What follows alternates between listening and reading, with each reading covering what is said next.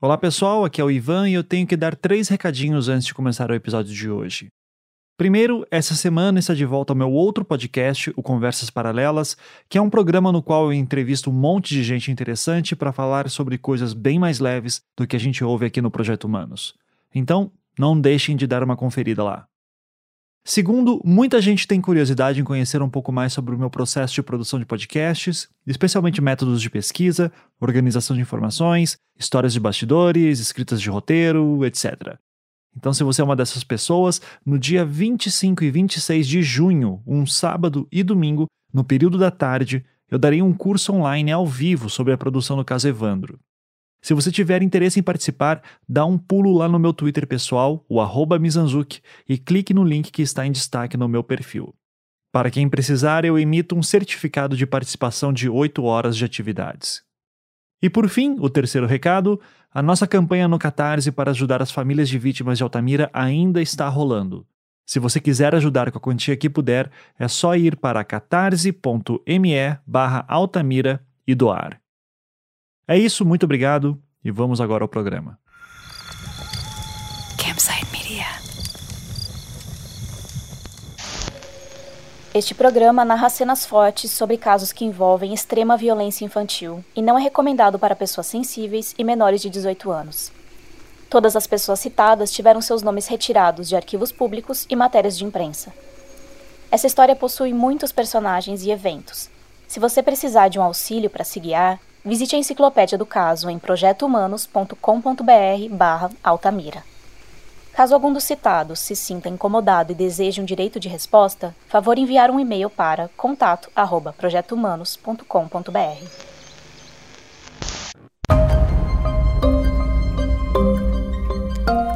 Embora continue negando que conhece o médico Césio Brandão e que tenha qualquer relacionamento com a Mailton Madeira Gomes, o doutor Anísio Ferreira de Souza, dono da mini clínica de Altamira e médico no garimpo do Creporizão, foi desmascarado ontem durante auto de reconhecimento feito na seccional urbana da cremação.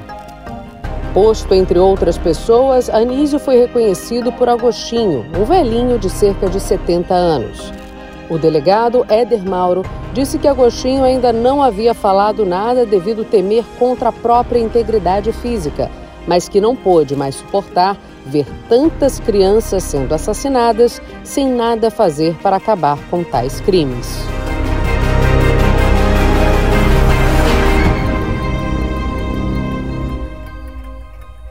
Eu sou Ivan Mizanzuki e este é o 11 episódio de Altamira, a quinta temporada do Projeto Humanos. Se você não ouviu os episódios anteriores, pare, volte e ouça em sequência. No episódio anterior, eu foquei bastante em explicar como os depoimentos de Edmilson foram colocados no processo e os analisei com maior profundidade para mostrar suas estranhezas. E repetindo algo que falei antes também, apesar de todos os seus problemas, Edmilson é uma das testemunhas mais importantes no processo, sendo o principal responsável, talvez o único, pelo indiciamento de Valentina de Andrade. Tão importante quanto ele é a testemunha Agostinho José da Costa, o lavrador que dizia ter visto o Dr. Césio saindo do mato em que o garoto Jaenes foi encontrado. Além disso, ele também dizia que naquela mesma estrada mais adiante, ele havia visto Amailton Madeira Gomes segurando um cavalo. Diferente de Edmilson, todos os relatos de Agostinho são bastante consistentes. Ele sempre conta a mesma história inclusive nos detalhes. Dessa forma, ele torna-se uma testemunha muito mais forte e relevante ao processo. E é justamente por causa disso que, neste episódio, olharemos para ele com um pouco mais de atenção. E faremos isso olhando para a reconstituição que ele fez no dia 27 de julho de 93, ou seja, 26 dias após ele ter prestado seu primeiro depoimento no inquérito do delegado Éder Mauro. Contudo, antes de fazermos isso, é importante mencionarmos uma coisa que estava acontecendo em Altamira alguns dias antes.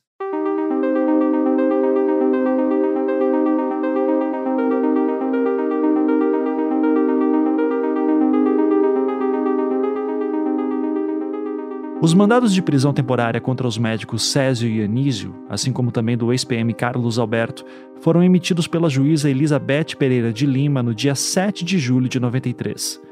Eles foram presos poucos dias depois e levados a Belém, capital do estado do Pará, onde foram interrogados, acareados e reconhecidos por testemunhas. Tudo isso já foi explicado em maiores detalhes nos últimos episódios, mas é bom relembrar as datas dos interrogatórios. Césio foi interrogado no dia 12 de julho, Carlos Alberto no dia 13 e Anísio no dia 14. Os jornais do Pará, tanto impressos quanto da TV e rádio, davam destaque para todos esses procedimentos. Só que, de acordo com relatos da época, algo de estranho estava acontecendo em Altamira referente à divulgação dessas notícias. Isso fica bem claro numa matéria do jornal A Província do Pará, de 15 de julho de 1993. Jornais são destruídos em Altamira. Estranhamente, todos os jornais que estão chegando ao município de Altamira com notícias a respeito dos médicos Césio Brandão e Anísio Ferreira, acusados de participação nas mortes e emasculações de crianças de 10 a 13 anos, estão sendo comprados no aeroporto por uma só pessoa e destruídos, não sendo permitido que a população tome conhecimento do fato. Mais estranho ainda é as rádios e os canais de televisão estarem saindo do ar no momento em que inicia o noticiário que fala a respeito do assunto. Tudo isso está levando a Polícia Federal a fazer investigações, pois a impressão que se tem é que alguém muito poderoso está tentando esconder a notícia, segundo declarações ontem pelo delegado Éder Mauro, da Divisão de Ordem Política Social. O delegado já havia estranhado a situação quando o médico Césio Brandão foi preso. No momento em que iniciaram o noticiário sobre o assunto, a televisão saiu do ar. Estranhei, porém, não relacionei nada com o caso, diz Eder Mauro. A polícia passou a acreditar que o fato de uma pessoa estar comprando todos os jornais tem relação, daí já terem sido iniciadas investigantes e as pessoas envolvidas serão detidas para darem explicações. A polícia tem interesse em que a população de Altamira tome conhecimento das prisões, até porque isso viria a colaborar com nossas investigações. Muitas pessoas tinham medo de falar alguma coisa. O que percebemos ultimamente é que algumas delas já se dispõem a falar e, a partir do momento em que as coisas vão se elucidando, muita gente começa a denunciar e aí podemos chegar a outros envolvidos no caso, acrescentou o delegado. Quando os autos retornam para a juíza, ela é, chega para ela um, uma correspondência do Tribunal de Justiça do Estado do Pará, pedindo informações para que, para, para que fosse julgado um habeas corpus em favor de Amailton. Este é Rubens Pena Júnior, advogado e pesquisador. E essa correspondência é violada. Então, ela acaba se manifestando no processo, dizendo que várias coisas estranhas estavam acontecendo em Altamira desde que essas pessoas foram presas. Onde é que ela faz essa manifestação?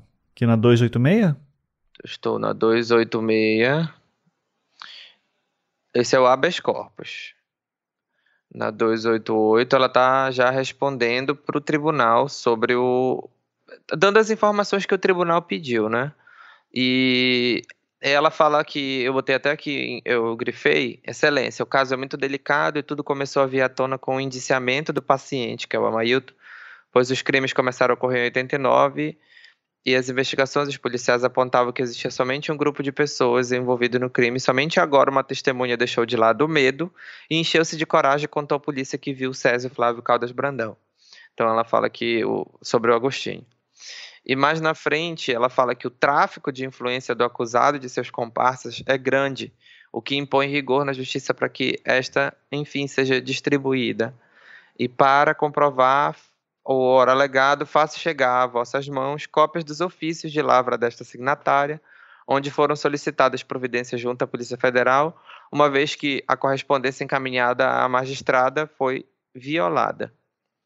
E na 293, mais adiante um pouquinho, ela ela fala em 21 de julho sobre os fatos estranhos que vêm ocorrendo em Altamira desde a data em que foram presos Anísio, Césio e Carlos Alberto, tais como a televisão sair do ar no horário do jornal local.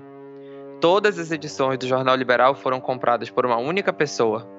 Falta de luz no horário da noite. Ela tá achando que tem alguém muito poderoso impedindo a imprensa, o povo de ter acesso às informações que estão sendo publicadas na imprensa. Isso. Na verdade, ela está dizendo que a família do Amadeus está fazendo isso. Ela fala? Ela Tem fala o, o. Ama- a família Gomes está fazendo isso? Não, mas é ela, ela seria a única pessoa, a única família que teria poder para isso. Por exemplo, comprar todas as edições do jornal Liberal. Isso foi investigado? Isso aconteceu de verdade? Isso aconteceu. sei lá, Eu acho, eu não questionaria, né? Acho que ela não mentiria assim. Com certeza não foi investigado. Tá, é, é- é que assim, de novo, eu tô tentando entender da onde que a doutora Elizabeth tá tirando essas informações. É. São boas perguntas. Ela, ela hoje, acho que a doutora Elizabeth é desembargadora. Pode ter sido tudo uma grande coincidência. Não, mas eu, vol- eu volto a dizer, assim, eu não, tô defendendo o juíza, pelo amor de Deus. Mas eu acho que ela, ela se manifestar dessa forma num processo judicial, é, existia ali alguma, alguma coisa acontecendo, ou pelo menos todo mundo estava entendendo que alguma coisa estava acontecendo, entendeu? Inclusive ela. Mas ela solicitou isso, né? Ela tá pedindo para a Polícia Federal fazer isso. Ela, como juíza, não pode fazer. Mas ela tá requer... ela tá pedindo, olha, vocês que são polícia investiguem porque eu tô sofrendo isso aqui, entendeu? E a polícia investiga? Não sei. No processo não tá. Vamos imaginar que essa investigação existiu. Vamos imaginar que foi feito e chegou-se à conclusão que de fato tinha alguém manipulando para que as pessoas locais, para que os locais não tivessem acesso à informação. Seria incluído no processo. Sim, com certeza. Mas, pelo visto, não investigaram, né? Ou a investigação andou e não chegou a lugar nenhum. Mas aí também, assim, existe uma, uma situação aí. aí. Aí tu estás analisando o papel pelo papel. Né? Porque quando tu, tu, tu lê algo no papel, ah, então se tu tá me dizendo que isso aconteceu e não tá no papel, é incompetência. Daí é, é muito tomar o papel como o grande, o grande interlocutor da história, entendeu? E tudo que tá no papel a gente sabe que, que não é o que, o que tá de fato acontecendo. Existem outras coisas. A gente tá falando de uma juíza, a gente tá falando de um delegado, a gente tá falando de Polícia Federal já ter feito investigação, a gente tá falando de Ministério Público interessado em investigar essas pessoas, a gente tá falando de novo todo um aparato estatal querendo mostrar tem pessoas muito poderosas influenciando inclusive no acesso à informação na cidade. Eu acho que essa não é a realidade do, do Brasil. Acho que é uma realidade muito, muito, sei lá, norte-americana talvez, mas aqui, aqui no país, é, os agentes de Estado não têm toda essa, preocupação que a gente, por exemplo, teria, entendeu?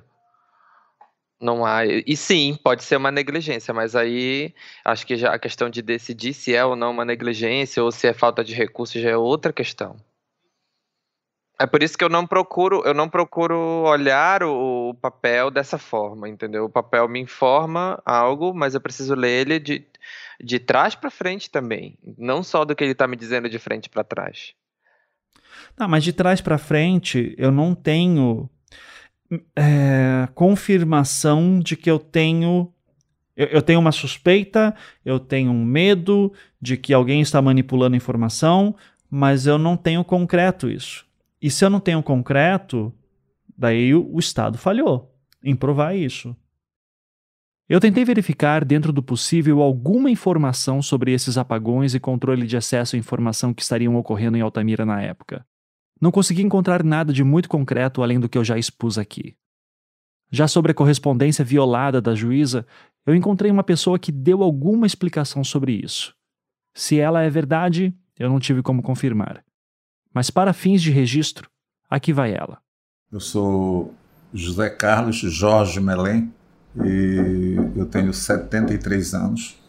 né? Sou advogado, atuante, militante em Altamira e região. né? Eu estou de Monte Alegre, no Pará, sou filho da, do Baixo Amazonas.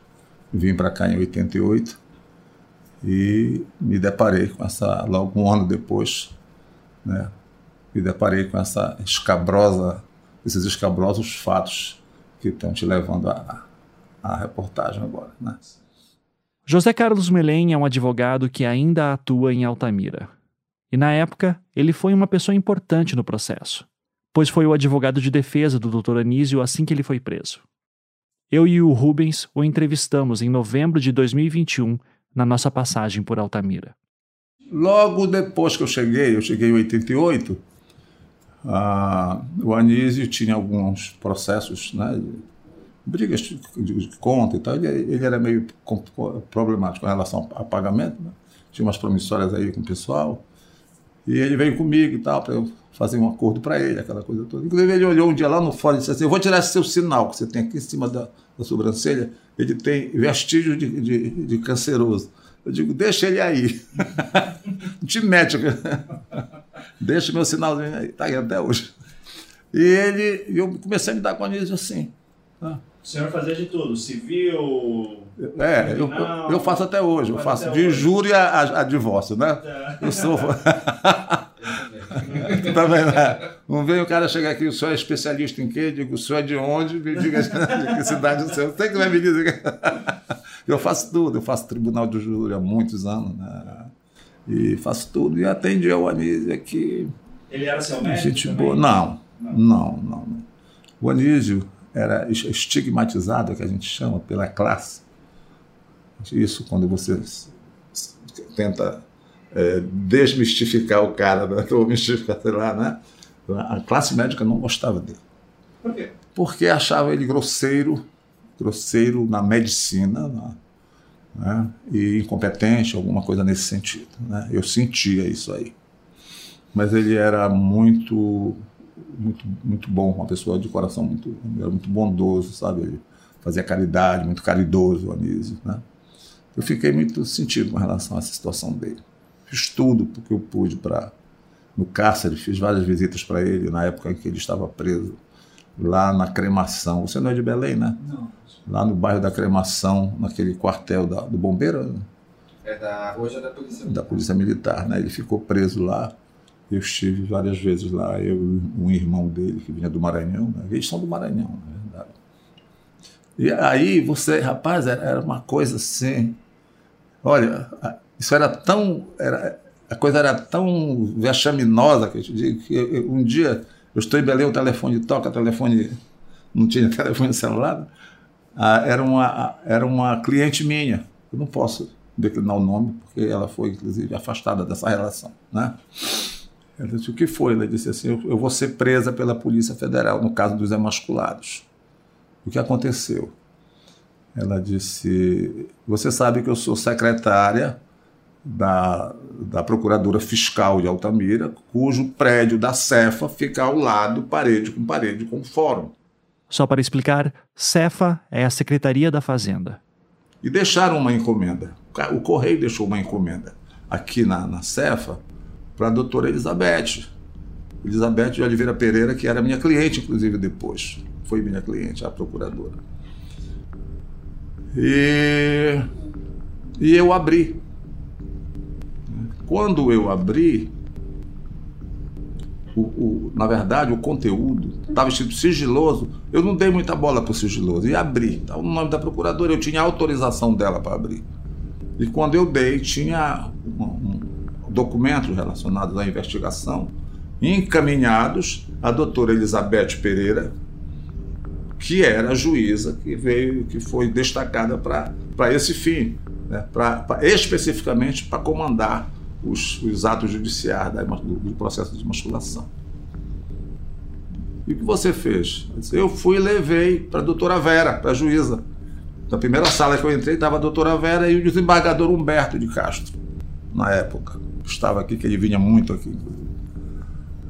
E disse, doutora, deixaram esse pacote na, na Cefa, aqui ao lado, e eu abri. Eu sou secretário. Sim, todo mundo conhecia a moça, na verdade, inclusive a doutora Vera. E esse, esse pacote eu abri, eu não sei se sabia que era um anônimo, ou homônimo, não é? Eu, eu abri estou trazendo, eu não li nada, está aqui o pacote, só fiz abrir. Quando vi que não era nosso, eu trouxe para cá e ela foi tida como suspeita de, de intermediar informações, de, de, de, traficar informações entre emasculados e emasculadores. Olha por onde foi. E daqui a pouco eu, eu saltei num avião aqui e a Polícia Federal saltou atrás. Né? eu tive que correr com isso aí, eles já, já, já formalizaram logo um procedimento contra ela. Eu já peguei aquela para eu ter prova, na verdade, e fiz um habeas corpus ao juiz federal, que já tinha sido federalizada a, a, a apuração a, em Belém, né? não tinha juiz, nem pensar em juiz por aqui federal. Eu fui a Belém, fiz um habeas corpus, pedi uma liminar, o juiz suspendeu a, a apuração contra ela, né? e levei vários documentos dela, da própria da, da secretária da, da procuradora fiscal, né, dizendo que ela tinha autorização para abrir documentos e tal, e da situação da, de, de, de se tratar de um, de, um, de, de um destinatário homônimo, né? E aí o juiz mandou arquivar. Isso nos autos aparece como a, a, juíza reclamando que alguém está abrindo as correspondências dela, sim, sim. que não está vendo sinal de televisão na hora do, do noticiário, que estão comprando todos os jornais quando falam alguma coisa sobre isso. na verdade, depois ela, lá, ela, olha, eu não quero falar mal de juiz, tá? mas ninguém se posicionou com justiça com, com sentimento de, de, fazer justiça a ninguém. Ah, na verdade, a, o que a, a justiça estava aqui para condenar. Vou lhe dar um exemplo. Eu não lembro bem do nome de um juiz que foi inclusive foi delegado e foi juiz aqui na época. Eu estava, nós estávamos numa audiência de, de testemunha nesse processo de masculação e ele, a testemunha compromissada e juramentada e etc e ele começava a, perguntar para a testemunha, ele contava o fato para a testemunha que ele queria saber, né? e perguntava e dizia à testemunha: responda sim ou não. Disse assim: a pergunta é a seguinte: o fato é esse, este, este, este, este é o fato. Isso é verdade ou não é verdade? Aí eu Excelência, pela ordem. Excelência, ah, com todo o respeito que eu tenho por Vossa Excelência, se Vossa Excelência modificasse o, o, o rumo dessa prosa. Falei assim, o senhor não está deixando a testemunha se, se expressar. O senhor está se expressando por ela. Eu queria que o senhor mudasse. Fale, pergunte para a testemunha. A testemunha falar o que, o que sabe a respeito. Eu não estou aqui para lhe, dar, lhe dar aula, não, muito pelo contrário. Eu estou aqui para colaborar. Ele queria até me tirar da audiência. Não estou aqui, sabe, doutor. O senhor me tira da audiência e como mande constar no, no, no, termo de audiência que o senhor está me tirando, me deu o um motivo. Por favor, eu tomo minhas medidas contra Vossa Excelência. Não sei que era, era nesses termos. Quem que era, professor? Ah, não posso, não lembro. Doutor, meu Deus. Você chuta quem é? Arrifano. Arrifano. Doutor Arrifano. Falecido. José falecido. É. Me dava com ele, me dava bem com ele. Mas, apesar disso, a gente, nós tínhamos uma, uma relação muito ordeira né, entre advogados e eles na época. Mas, embora, quando se falava em, em masculação, não tinha conversa. O doutor Arrifano assume o processo dos emasculados após a doutora Elizabeth sair de Altamira. É ele quem comanda a fase de juízo, a qual falaremos em breve. Mas aqui eu já me permito fazer um breve comentário.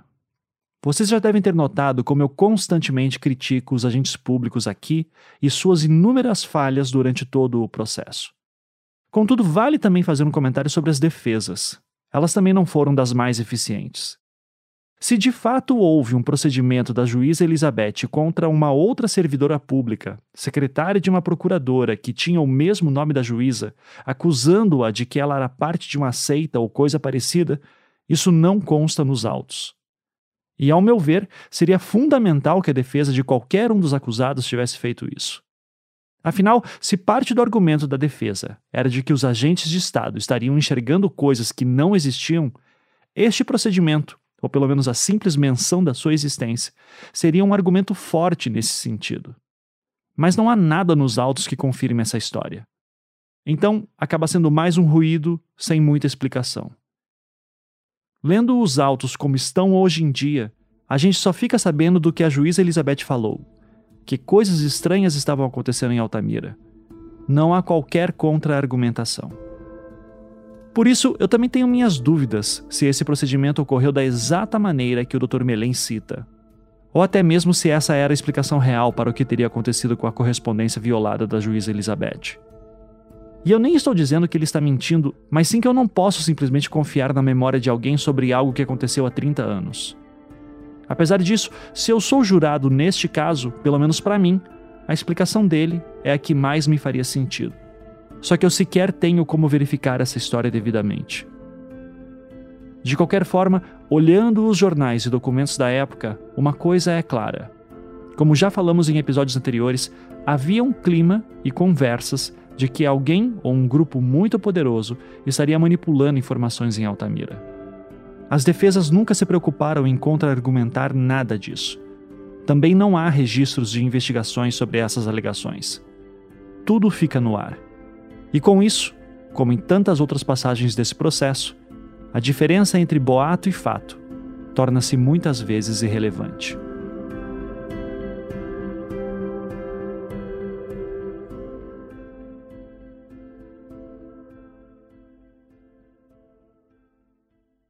É no meio deste clima de paranoia e perseguição que, no dia 27 de julho de 93, o senhor Agostinho José da Costa passou por uma reconstituição do seu relato.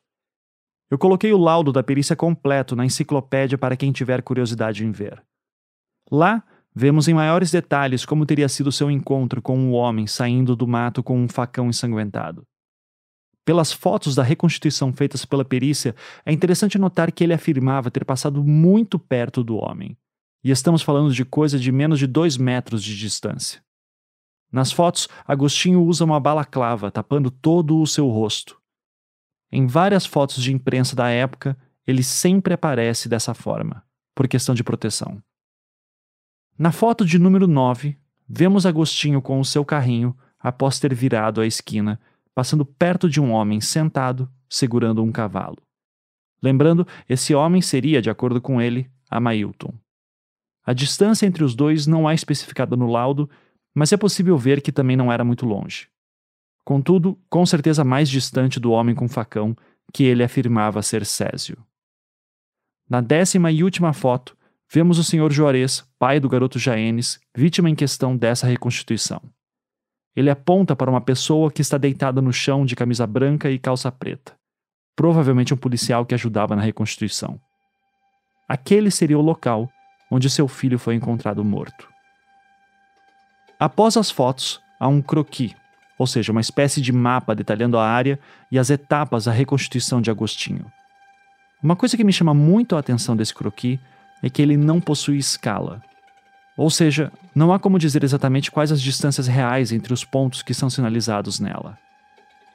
Olhando o desenho, a impressão que dá é que tudo ocorreu muito, muito perto e que a área toda seria algo do tamanho de um quarteirão. Contudo, quando lemos o primeiro depoimento de Agostinho, vemos que ele citava que, após ter visto o homem saindo do mato com um facão, ele só teria visto Amailton segurando um cavalo a cerca de um quilômetro de distância. Ou seja, para os curiosos, eu recomendo olhar para esse croquis de reconstituição, sabendo que o desenho passa uma impressão equivocada das distâncias. Ainda assim, novamente, o relato dele é muito convincente para as autoridades. Tanto é assim que o perito, o senhor Raimundo Nonato Silva Pinto, chega a assinalar o seguinte na sua conclusão. Abre aspas. Os peritos concluem no final que o depoente da reconstituição, senhor Agostinho José da Costa, acostumou-se a fazer grandes caminhadas, pois sempre faz parte do seu dia a dia. Concluem ainda que, em todos os momentos da narração dos fatos para os presentes, a testemunha sempre foi precisa em suas informações, mesmo nos momentos que citou os nomes dos senhores Césio e Amailton, e possui uma observação bastante eficaz. Fecha aspas. Mais adiante, os peritos concluem que, baseado no relato do senhor Agostinho, seria seguro afirmar que ele teria realmente visto Césio e Amailton nos locais próximos onde o corpo de Jaenes foi encontrado.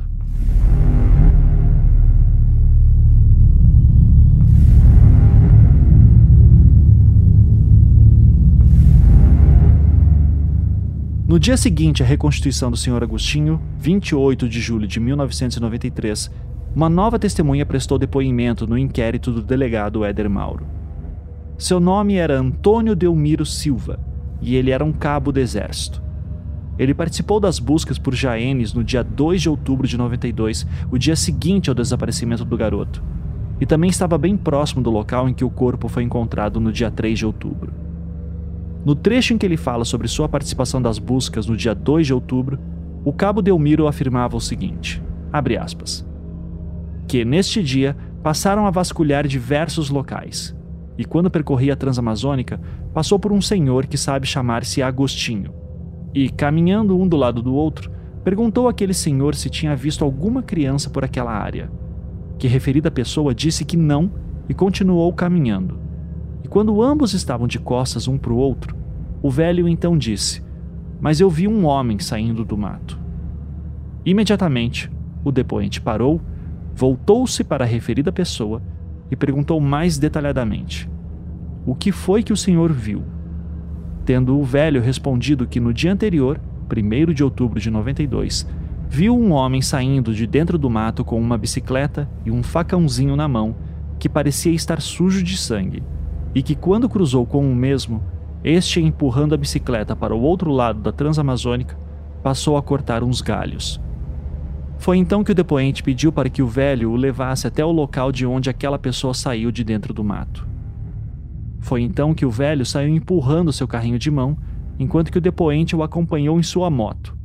E em determinado ponto daquela transamazônica, o velho virou-se para o depoente e, apontando para a direção do mato, disse: Foi daqui que eu vi o homem saindo, dessa direção.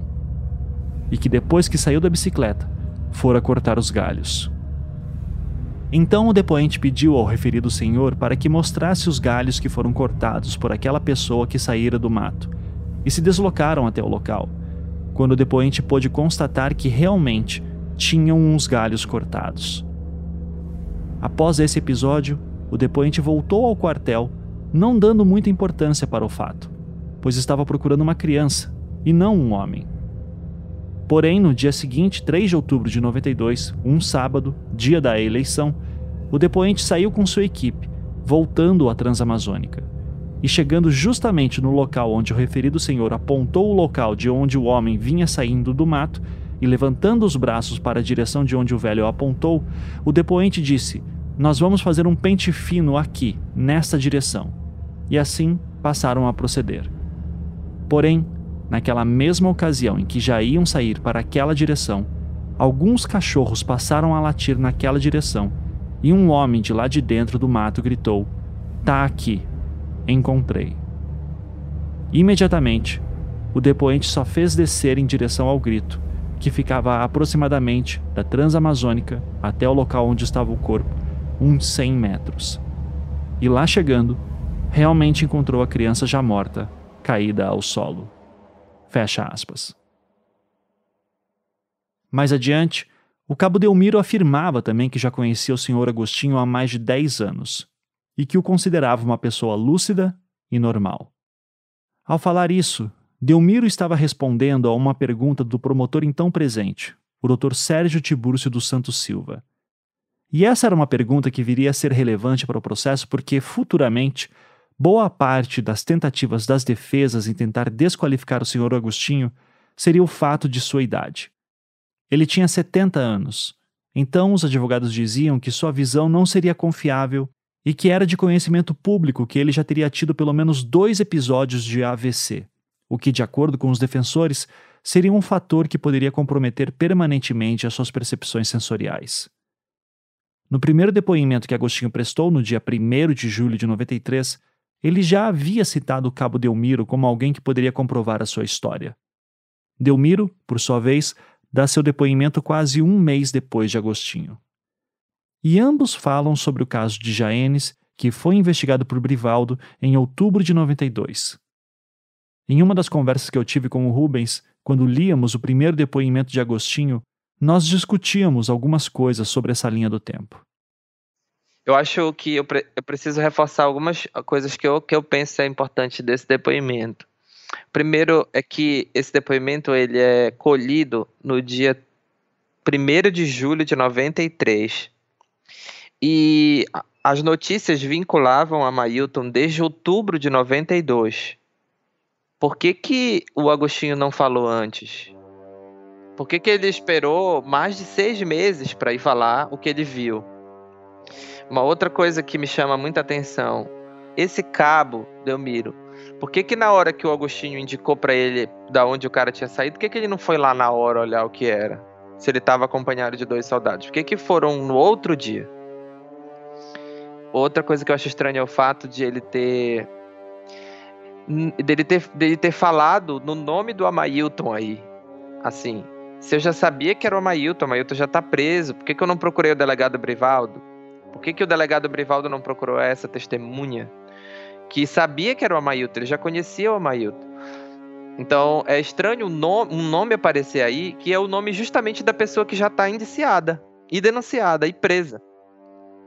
E, e, a última coisa que me chama muita atenção, ele tem duas pessoas durante a investigação do delegado Brivaldo que são muito faladas: Anísio e Amailton. E se você perceber nesse depoimento, são as duas pessoas que ele está tá se referindo. Quando ele fala que é um médico da cidade de Altamira, eu acredito que dificilmente se trata do Césio. Eu acho que ele está falando assim. Vamos supor que isso seja um depoimento é, ditado ele está se referindo a duas pessoas que já foram investigadas.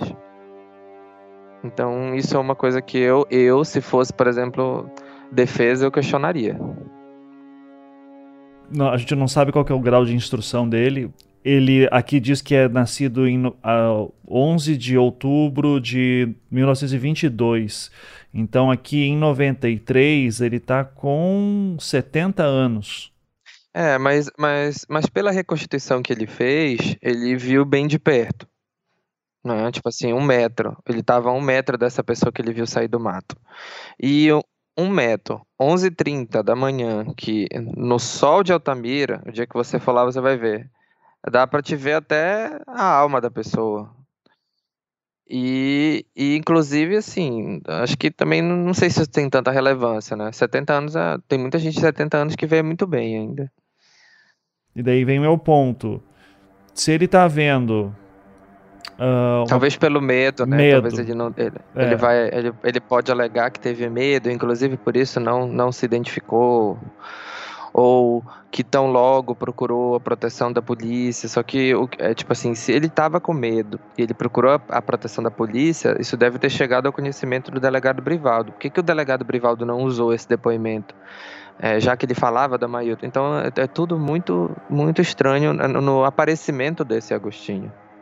Se o cabo Delmiro está conversando com ele e, e, ele está falando que viu gente saindo com um facão, por que o próprio cabo Delmiro não encaminha ele para dar um depoimento já em outubro? Exatamente. É porque, assim, pensa comigo. Imagina que, imagina que tu és o Delmiro e tu encontras o corpo e um dia antes tu esteves com Agostinho e ele te disse que o corpo estava ali. Só para deixar bem claro, o Rubens aqui está fazendo um exagero retórico. O Delmiro não encontrou o corpo, mas estava perto do local e momento em que o corpo foi encontrado. E Agostinho também não apontou para um lugar dizendo que lá estaria um corpo. Ao invés disso, ele apontou para o local de onde teria visto um homem saindo do mato com um facão com sangue. Eu acho que a primeira coisa que eu faria, sendo Delmiro, era ir na polícia e dizer: olha, tinha um cara que viu isso. O, o Agostinho aqui, ele tá falando que em determinado ponto o declarante deparou por volta das 11h30 às 12 horas com uma pessoa. Então, perto do meio-dia, ele tá andando ali na estrada e vê um cara saindo com um facão. E ele diz que não sabe quem é essa pessoa.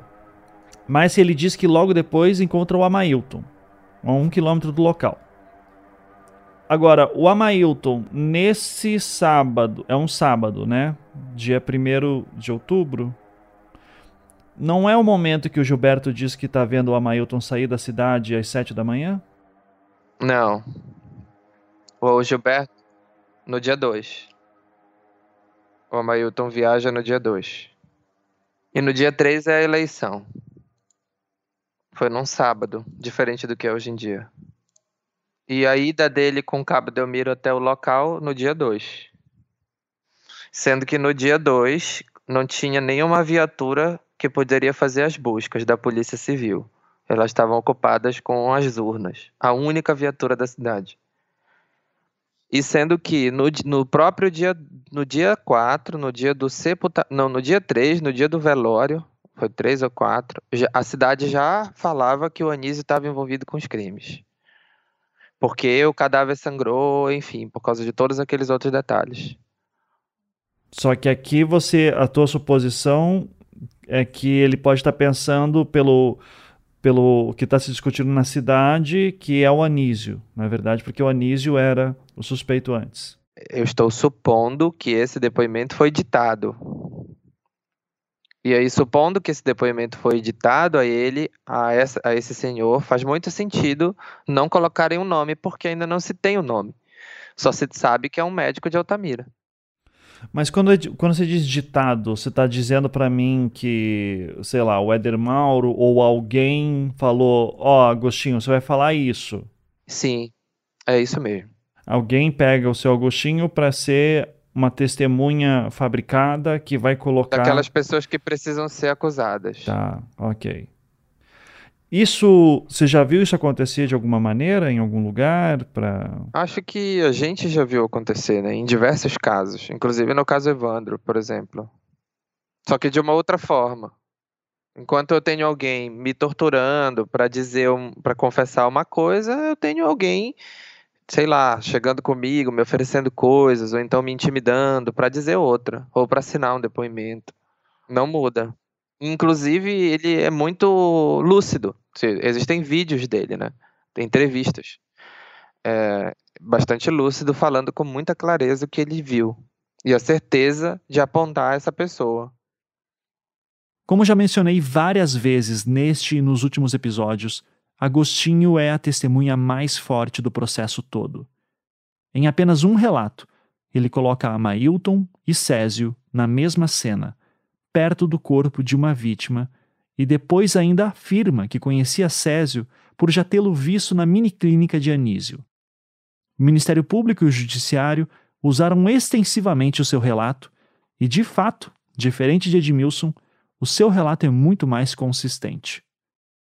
Contudo, eu concordo com o Rubens que é muito estranha a demora dele em aparecer no caso. Aliás, tanto o relato do Cabo Delmiro quanto de Agostinho beiram o inacreditável. Agostinho diz que viu um homem saindo do mato com um facão com sangue para um cabo do exército que está procurando um garoto desaparecido. O cabo do exército diz que não se importa com isso porque ele estava procurando um garoto e não um homem.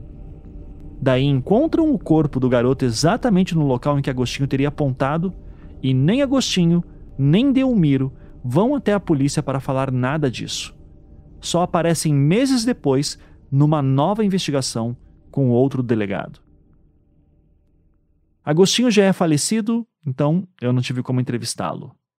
Já sobre Delmiro, quando eu estive em Altamira, eu cheguei a falar com algumas pessoas próximas a ele. Na época, ele não estava na cidade, então eu deixei meu telefone e expressei meu interesse em entrevistá-lo. Uma das pessoas com quem eu conversei, mais próxima a ele, me relatou que passaria o recado mas que ele não fala sobre o caso. E de fato, ele nunca entrou em contato comigo.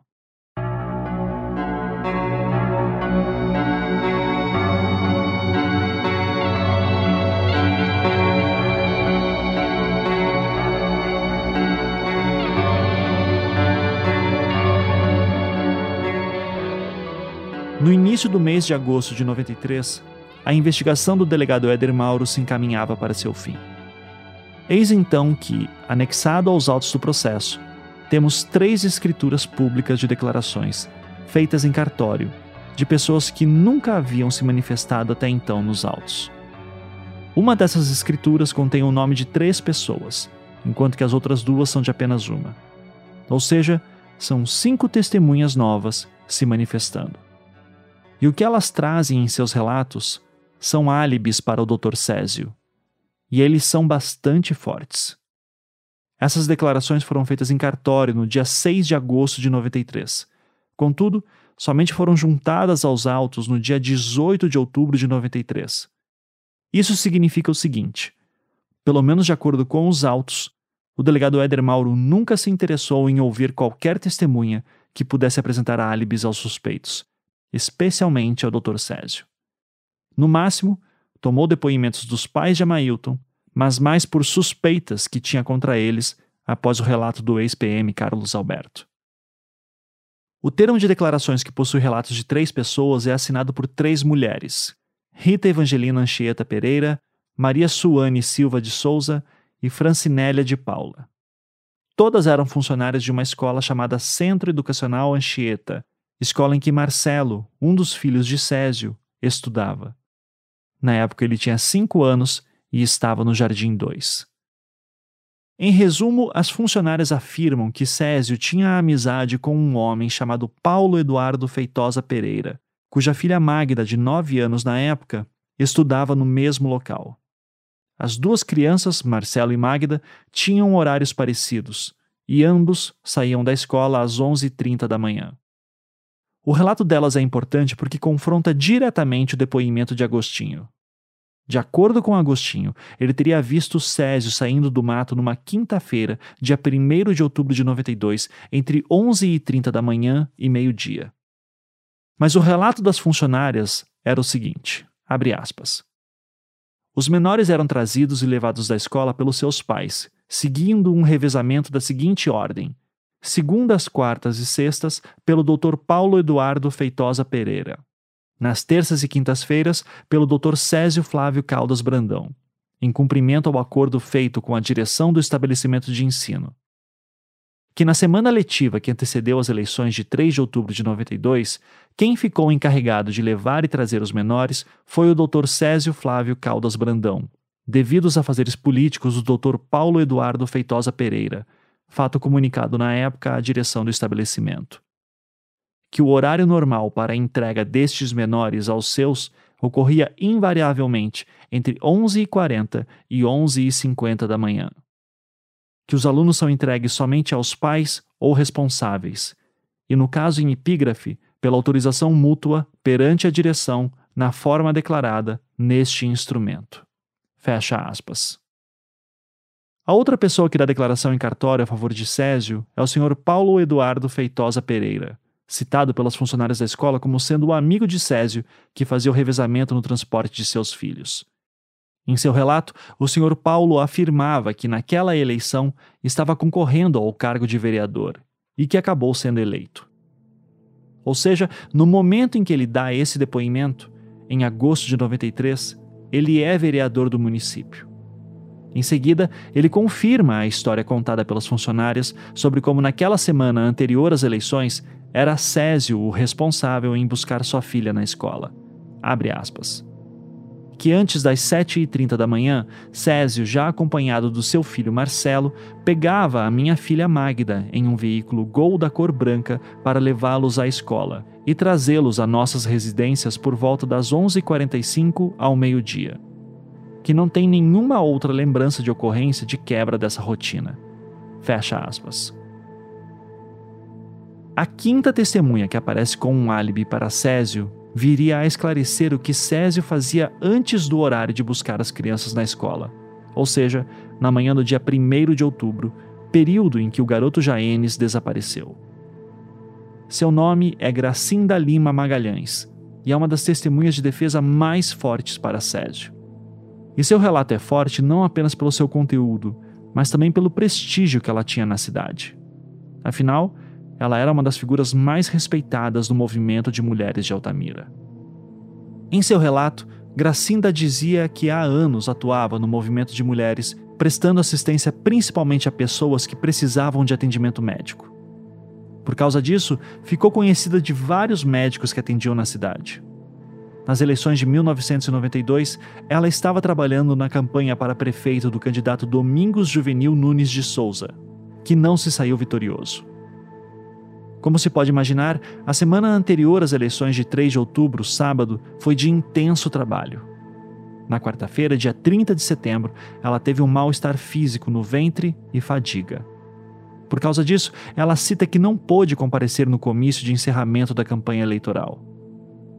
Na noite desse mesmo dia, ela estava na casa do candidato e, após o horário eleitoral gratuito, ela afirma que verificou que estava com hemorragia uterina. Pediu para que algumas pessoas lá presentes a levassem então para casa, tomou remédios e fez compressas com a ajuda de vizinhas.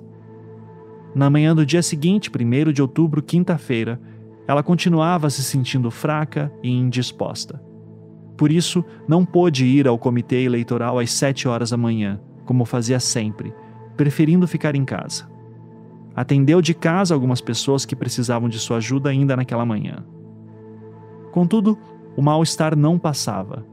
Por causa disso, às nove da manhã, foi levada por um candidato a vereador até o Hospital da Fundação Nacional da Saúde, hospital na qual Césio era o diretor. Chegando lá, pediu para ser atendida por uma médica com quem tinha amizade, mas ela não estava. Então, ela pediu para ser atendida pelo Dr. Césio, que naquela hora estava ocupado no meio de uma cirurgia. Abre aspas. Que pelo fato de estar muito fraca, foi-lhe permitido aguardar o fim da operação no setor hospitalar, bloco 2. Que depois de esperar aproximadamente 20 minutos em uma sala de exames próxima ao posto de enfermagem, apareceu o Dr. Césio, já sem os paramentos cirúrgicos, tendo a declarante dito ao mesmo estar acometida de hemorragia. Que o Dr. Césio, por volta das 9h40 da manhã, iniciou o atendimento, mandando de imediato que tomasse uma injeção e que medisse sua pressão arterial. Que a declarante, para ter aplicado a injeção e tirado a pressão, voltou ao setor de emergência, que estava bastante congestionado, demorando assim cerca de 30 minutos para receber o medicamento que, enquanto aguardava na emergência, que é praticamente na porta central da unidade, foi abordada por uma garota loira de 16 anos de idade e um metro e meio de altura, que pediu que a declarante lhe conseguisse um atendimento, já que estava doente. Que depois de ter aplicado a injeção, a declarante voltou à sala de exames do setor hospitalar, onde se encontrava o Dr. Césio, para ficar em observação que, enquanto ali se encontrava, contou ao médico a respeito da garota com quem falara na entrada do hospital, tendo este autorizado sua entrada naquele setor para ser encaminhada. Que a declarante e o Dr. Césio ficaram conversando enquanto uma enfermeira preparava a menina para ser examinada ginecologicamente. Que ouviu o Dr. Césio pedir para a mesma se estava grávida, já que os sintomas eram de aborto. Que ouviu a conclusão do Dr. Césio de que se tratava de hemorragia que, encerrado o exame na outra paciente, que durou aproximadamente 15 minutos, o Dr. Césio voltou a atender a declarante, que se encontrava repousando em observação, falando a esta longamente sobre a natureza e consequência dos males que a acometiam. Que por volta das 11h30 da manhã, o Dr. Césio disse-lhe que havia chegado o seu horário de saída, receitando-lhe, além de cuidado e repouso, alguns medicamentos que a informante informou a este a intenção de obter tais remédios da Secretaria de Estado da Saúde, a CESPA, onde trabalha. Que o Dr. Césio ofereceu-lhe carona até aquele local, situado na rua 7 de setembro. Que a declarante dirigiu-se para o estacionamento do hospital por um corredor secundário, enquanto o Dr. Césio saiu pela porta da frente, já que teria que passar pela emergência. Que depois de aguardá-lo por alguns instantes, Tomou carona no carro do Dr. Césio, um Gol, cor branca, tendo este a deixado na Cespa, que chegou à Cespa pouco antes das 11h45 da manhã. Que por reiteradas vezes já discutiu, inclusive publicamente, com o Dr. Césio, principalmente com relação ao papel da Fundação Nacional de Saúde, da qual o Dr. Césio era chefe em Altamira, no Conselho Municipal de Saúde que teve discussão acirrada quanto ao tratamento dado pela fundação a um paciente chamado Antônio Firmino, que apesar disso, de não ter qualquer vínculo de amizade com o Dr. Césio, sempre reconheceu nele um médico competente, atencioso e cordial. Fecha aspas. A Gracinda, ela é até hoje muito envolvida com a política local. Desde, acho que tem mais de 20 anos lá. Mais de, não, bem mais de 20 anos lá. E ela foi uma das foi assim uma carta surpresa, porque o movimento de mulheres trabalhadoras do campo e da cidade não esperava que ela falasse. E ela falou. A Gracinda, ela é natural do Ceará e ela tem mais duas irmãs. E eles sempre foram moradores aqui de Belém.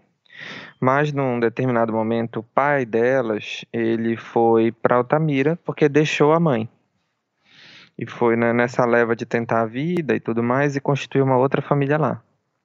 E ela foi a primeira das filhas a ir até Altamira buscar saber o que tinha acontecido com o pai, né? E ela se estabeleceu lá. Hoje em dia ela tem, ela já foi secretária de saúde de Altamira, secretária de saúde de Brasil Novo. É, já ministrou vários cursos e também já conseguiu muitos recursos para o desenvolvimento da cidade. Ela já tem mais de 70 anos e tem dois filhos. Então, hoje em dia, ela trabalha no município próximo a Altamira, mas retorna para dormir em Altamira. Ela é uma membro do movimento social que estava um dos mais engajados em mostrar, em lutar pela culpa daquelas pessoas. E ela, então, é uma voz dissonante dentro desse grupo. Exatamente. A Gracinda é uma das pessoas, eu, eu, eu diria assim, que mais. Ela era amiga da Antônia Mello, amiga da Rosa, entendeu? e conseguia coisas. Agora, assim, uma coisa que. Falando como espectador do caso Evandro, né? Do podcast que eu escutei. É muito interessante quando tu começas, porque eu vou lendo, eu vou pensando assim, como seria isso no, como ficaria no podcast. Existe um momento que, que tu optas por começar a contar os álibis, né? Daí essas testemunhas de defesa são fundamentais para isso. E aí assim, lendo o depoimento da, da, da Gracinda batendo com o do Agostinho. É muito surreal. Dada a sua importância como testemunha de defesa de Césio, Gracinda chega a dar outros depoimentos no processo. Um deles, durante a fase de juízo, ocorre no dia 13 de dezembro de 93, perante o juiz Arrifano. E é durante esse depoimento que ela faz um comentário sobre o outro médico acusado, o Dr. Anísio. Respondeu que, quanto à conduta profissional do Dr. Anísio na condição de membro do movimento das mulheres trabalhadoras de Altamira, muito tem lutado contra o fato da esterilização feminina neste município, onde um dos médicos que assim atua é o Dr. Anísio. Isso é uma outra coisa muito importante, que é, ele, o que se dizia dele, e outras testemunhas vão falar, é que ele fazia esterilização a, a, a rodo, como a gente costuma chamar. É, e, e, inclusive tinha um programa do governo, né, aparentemente federal, sobre esterilizar mulheres, né? Que ele recebia dinheiro para esterilizar mulheres pobres, porque tinham muitos filhos já.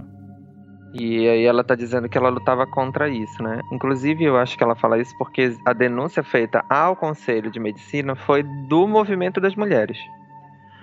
E muito provavelmente encabeçado pela Gracinda. Neste mesmo depoimento que Gracinda prestou em juízo, há um momento que um dos advogados de defesa presentes faz uma pergunta. Se por acaso ela teria feito os registros do atendimento que recebeu de Césio na manhã do dia 1 de outubro. Ela respondeu que não, não fez registro. Mais adiante, o promotor presente perguntou se o atendimento dela teria sido então registrado ao menos no Centro Regional de Saúde, o que ela também negou.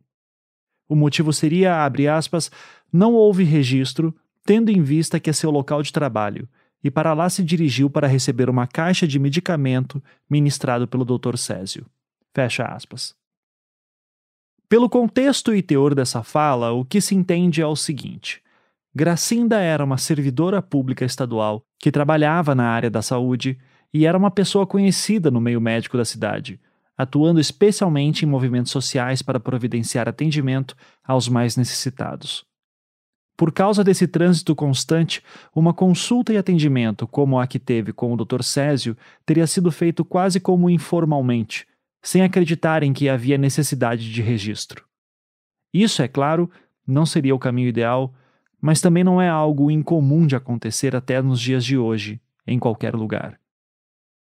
Apesar dessa falha de registro, não há nos autos nenhuma acusação de que Gracinda estaria mentindo, tampouco que ela faria parte da seita ou coisa do tipo. A impressão que se passa é que o relato de Gracinda é sempre ignorado ou evitado pelo Ministério Público, raramente sendo confrontado.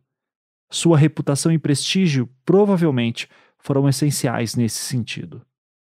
E se por um lado Agostinho é uma testemunha forte na acusação contra Césio, Gracinda, ao meu ver, é tão forte quanto pela defesa. E diferente de Agostinho, que demorou meses para falar, Gracinda dá o seu relato em cartório pouco tempo após Césio ter sido preso, e mesmo sem o delegado Éder Mauro tê-la chamado. Não apenas isso, é uma figura respeitada que criticava Césio e Anísio por motivos referentes à sua militância no movimento de mulheres, um dos movimentos sociais mais envolvidos na luta pela resolução dos casos. Ao saber da importância de Gracinda, eu queria ter uma noção se o seu testemunho gerou algum atrito no movimento de mulheres. E para minha sorte, eu pude fazer essa pergunta à professora Netinha, que integrava o movimento, e que vocês já conheceram nos primeiros episódios deste podcast. Porque até a dona Gracinda foi testemunha de defesa do Césio. Porque ela diz que no momento que afirmam que o Césio estaria matando Jaenes, saindo da Transamazônica, tinha aquela testemunha, a dona Gracinda, que era do movimento, estava no SESP. Estava sendo atendida por ele. Isso gerou um mal-estar? Muito, muito. E assim, gerou um mal-estar para. Então ninguém assumiu isso. Nós nenhum declaramos que, ah, que legal, prendeu o culpado. Ninguém. Foi, e isso esfriou o movimento. Porque ao mesmo tempo a gente queria justiça, mas a gente não poderia dizer que eram as pessoas. Fora o Amailton fora os policiais. Esse sim estava no âmbito do que poderia ser. A prisão do César, para mim, para nós, foi uma surpresa. E que não tinha indícios fortes que a gente dizia, tá vendo? Foi pego, fato no flagrante, aconteceu isso aqui. Mas tinha essa testemunha, Agostinho, que disse que viu o César saindo. E daí, eu imagino, assim, eu, eu, eu, eu vou te desenhar uma situação que eu quero que você veja para mim como é que fica. Eu trabalho no movimento tem lá você, Gracinda, Dona Rosa, Antônia Mello, Maria Esther, todas as mulheres lutando. Daí eu tenho uma testemunha que diz que viu o Césio saindo do mato com um facão, ele reconhece, o Césio é preso.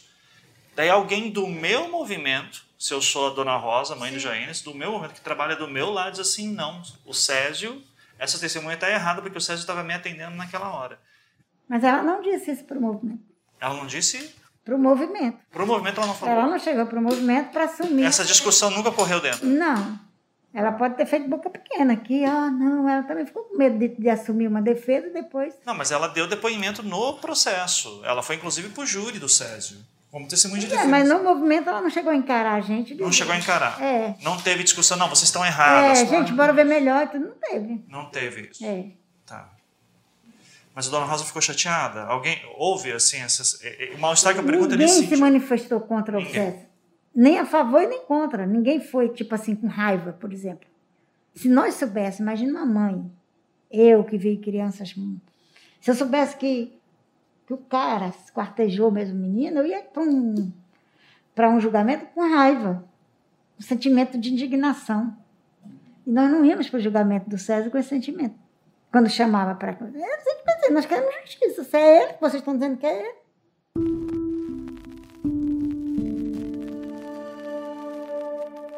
Essa é uma frase que eu ouvi com certa frequência de pessoas que eram dos movimentos sociais da época. Nós só lutamos por justiça. Não fomos nós que acusamos, nem que prendemos ninguém. Nessa fala, uma coisa fica muito clara: a credibilidade que a Polícia Federal tem para os familiares das vítimas. E isso, estranhamente, raramente aparece em matérias publicadas sobre os casos dos meninos de Altamira, especialmente as mais recentes. Sempre citam o delegado Éder Mauro como responsável pela resolução do caso, o que me parecia um contrassenso. O que estava em papel, tanto na imprensa quanto nos autos, não parecia condizer com o que estava nas falas das famílias em Altamira. Eu questionei isso para a pesquisadora Paula Lacerda, cuja tese de doutorado foi focada nas mobilizações sociais oriundas dos casos dos meninos emasculados. Né, essa época do, da formação do comitê é o momento também que a Polícia Federal está lá em Altamira. De acordo com uh, publicações do comitê, tem aquela, aquele relatório do Conanda, do dia 12 de abril de 93, no, do dia 17 de abril a 21 de abril, vai um agente da Polícia Federal para lá que eles nunca identificam, mas que a gente supõe que é o José Carlos. E daí depois de, ele, o comitê afirma que entre 25 de maio de 93 e 26 de junho de 93, uma equipe de sete agentes da Polícia Federal fez investigações. E, e, e isso é uma coisa que me chamava atenção, porque foi uma percepção que eu tive apenas indo para Altamira tá? É, nem lendo o teu trabalho, que você fala sobre isso, é nem lendo os outros processos que também aparecem de alguma forma, mas uh, quando eu leio tudo isso, eu sempre vejo um nome como alguém que solucionou o caso, que foi Éder Mauro, da Polícia Civil. E daí, quando eu fui para Altamira, eu ouvi Polícia Federal o tempo inteiro. Eu disse, mas gente, tem alguma coisa aqui que não está encaixando, né? É, então, como é que você vê esse aparente apagamento da Polícia Federal na imprensa e uh, o Éder Mauro tendo esse protagonismo todo, que não é nem reconhecido pelas famílias, pelo menos da maneira como, pelo, pelo o que eu tive acesso. Tá? Eu não vi ninguém agradecendo o Éder Mauro. Eu vi todo mundo agradecendo a Polícia Federal. Né? Como é que você vê essa situação? Bom, eu acho que existe uma hoje, né? Mas também na época que eu pesquisei já existia uma certa aura sobre o Éder Mauro nesse caso, porque ele se tornou um dos principais políticos, né, do Estado do Pará, ainda que absolutamente controverso, equivocado politicamente na minha visão e tudo mais. Só que, recentemente, houve uma publicação do jornal Liberal sobre o caso. Eu não sei se foi depois da, daquela situação do, do advogado, do Queiroz e tudo mais, e o jornalista publicou que o Éder Mauro teria sido responsável né, pela por essa etapa da investigação que é, acrescentou né, os médicos e Valentino e tudo mais. E aí eu fiz um. Eu acho que eu fiz um post no Facebook, no tempo que eu ainda usava o Facebook, dizendo que essa matéria estava eivada de erros. E aí o jornalista entrou em contato comigo, é, perguntando quais eram os erros, e aí eu detalhei todos os erros que essa matéria continha, e aí, especificamente sobre essa informação do Éder Mauro, ele disse que a informação havia sido passada pelo informante dele, que no caso era um funcionário do Tribunal do Júri.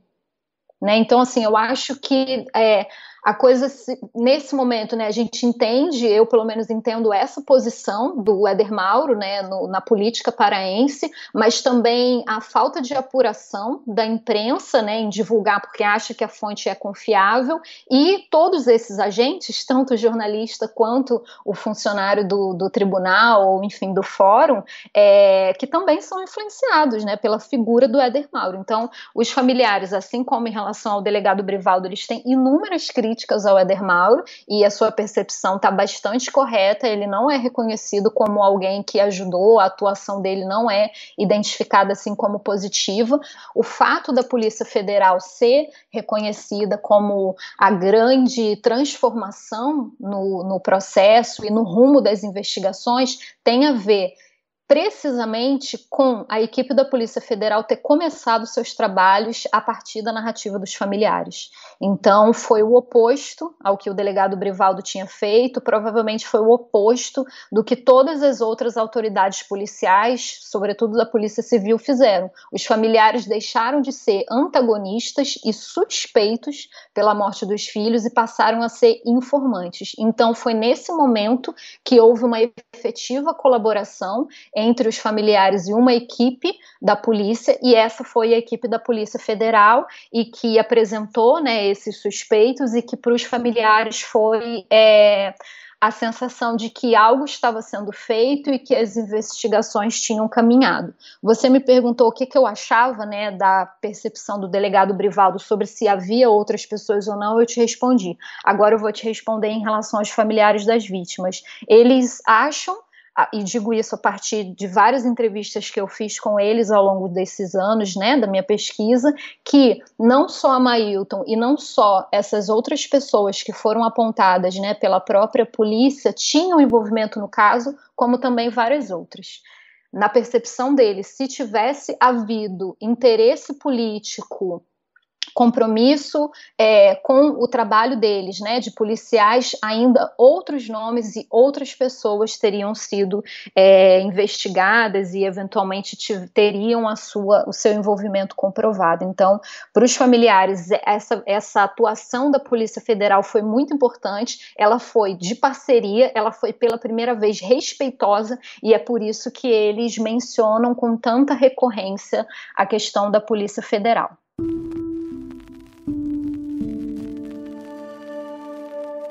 Como a Paula Lacerda bem disse, essa é a principal força que está por trás de boa parte das lutas e manifestações que as famílias de vítimas desempenharam após as prisões dos suspeitos.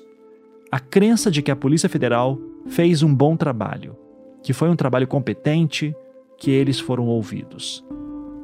E é por isso, em parte, que tantas vezes os familiares reclamam que suas histórias nunca foram contadas com a devida profundidade. Afinal, somente em matérias de imprensa da época que vemos citações ao trabalho da PF. Nos anos que se passaram, a PF passou a ser esquecida em matérias, e apenas Eder Mauro passou a ser referenciado como quem solucionou o crime. Como eu já disse tantas vezes, pelos próprios autos não é muito claro exatamente o que foi que a Polícia Federal fez enquanto esteve em Altamira em 1993. Mas sabemos que todas as diligências do delegado Éder Mauro foram feitas com base no trabalho da PF. E o resultado disso é que, se você ouve os familiares de vítimas, você tem uma história, se lê os autos, vê outra, e se lê as matérias da época, vê uma terceira. A realidade é uma mistura dessas três fontes, e mesmo assim, não é uma realidade muito clara. Agora, aqui vale apontar mais uma coisa curiosa em torno da reconstituição de Agostinho. No relato feito pelo Comitê em Defesa da Vida das Crianças Altamirenses, de 1996, é citado que a equipe da Polícia Federal fez suas investigações entre maio e junho de 93. É praticamente o único registro que temos nos autos que fala sobre isso e é considerado um relato confiável, visto que foi produzido pelas próprias famílias de vítimas que foram atendidas de perto pela Polícia Federal. Contudo, no laudo de reconstituição de Agostinho, datado de 27 de julho de 93, está ali registrado quem participou do procedimento. Estão lá os nomes da juíza Elizabeth, do delegado Éder Mauro, do promotor Sérgio Tiburcio dos Santos Lima, policiais civis e também a presença de quatro agentes da Polícia Federal que, estranhamente, diferente dos outros, são nomeados apenas pelos seus primeiros nomes: Emanuel, Iracema, Edson e Cristo. Isso é estranho. A investigação nesse momento era da Polícia Civil. As famílias afirmavam que a Polícia Federal só havia ficado em Altamira até junho. Por que então havia agentes da PF nessa reconstituição? O que estavam fazendo lá? Ninguém explica. As defesas também nunca questionaram isso. Pelas matérias da época, era dito que Agostinho estava sob proteção da Polícia Federal. Então, talvez essa seja uma explicação. Ainda assim, isso não é explícito no processo. Parece que tudo o que envolve a Polícia Federal nesse caso é envolto de mistério.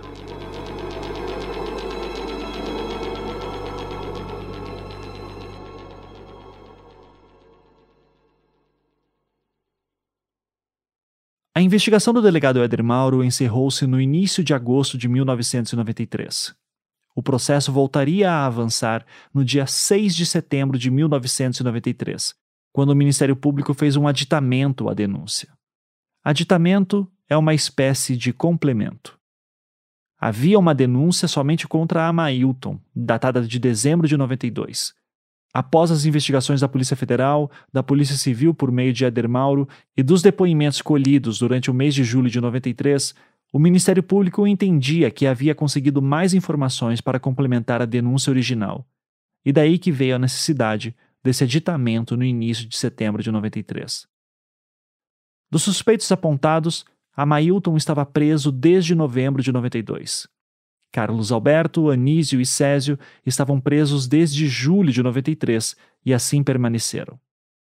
José Amadeu Gomes permanecia em liberdade, assim como Valentina de Andrade, que sequer havia aparecido em Altamira ainda para prestar esclarecimentos.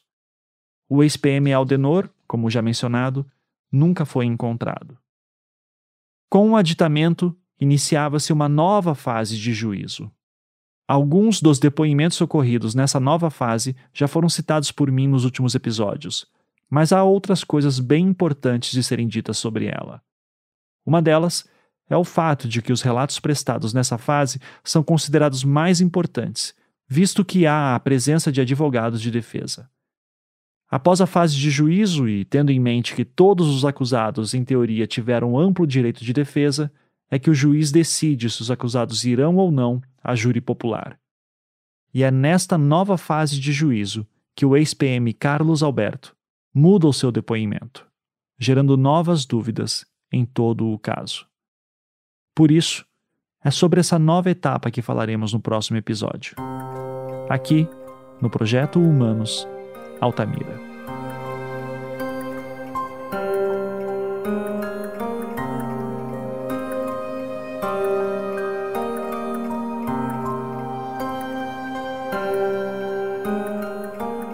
Projeto Humanos é um podcast em formato storytelling, criado e produzido por mim, Ivan Mizanzuki, financiado pela Campside Media, distribuído pelo Globoplay e com a colaboração de várias pessoas.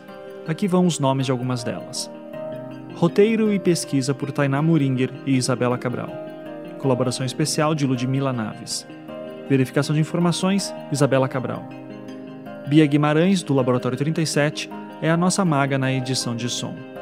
Trilha sonora composta por Felipe Aires. Marina Sequinel é responsável pelas decupagens, transcrições e produção da enciclopédia sobre o caso. Maria Cecília Zarpelon, Sofia Magagnin e Matheus Stogmiller também ajudaram com decupagens e transcrições. Agradecimentos especiais aos pesquisadores Rubens Pena Júnior, Paula Mendes Lacerda, Kátia Melo, Catiane Silva, Leonardo Barros e Antônio Umbuzeiro. E falando em pesquisa, Isabela Mota foi a responsável por varrer os acervos do Brasil inteiro atrás de matérias de imprensa da época e depois organizar e catalogar tudo com perfeição. Ela contou com a assistência de Karina Paz, na pesquisa local em Belém, e também com a ajuda de Socorro Bahia, da Coordenadoria da Biblioteca Pública Arthur Viana. O advogado Igor Gomes Rocha e a equipe dos escritórios Mendes e Lacerda Advogados e Vilela e Gomes Rocha, de São Luís do Maranhão, nos auxiliaram na obtenção de arquivos. A professora e pesquisadora Elisa Cruz, que também é defensora pública, foi a responsável por catalogar os autos do processo e nos ajudar a navegar por eles com tranquilidade. A arte da temporada foi produzida por Saulo Milete. Larissa Bontempo e Leandro Durazo foram responsáveis por traduções de materiais. Cecília Flash é a jornalista que dá voz às matérias impressas da época. Daniele Casagrande ainda está resolvendo inúmeros pepinos no site projetohumanos.com.br, que eu recomendo que você visite para ter acesso a mais informações. Até a próxima!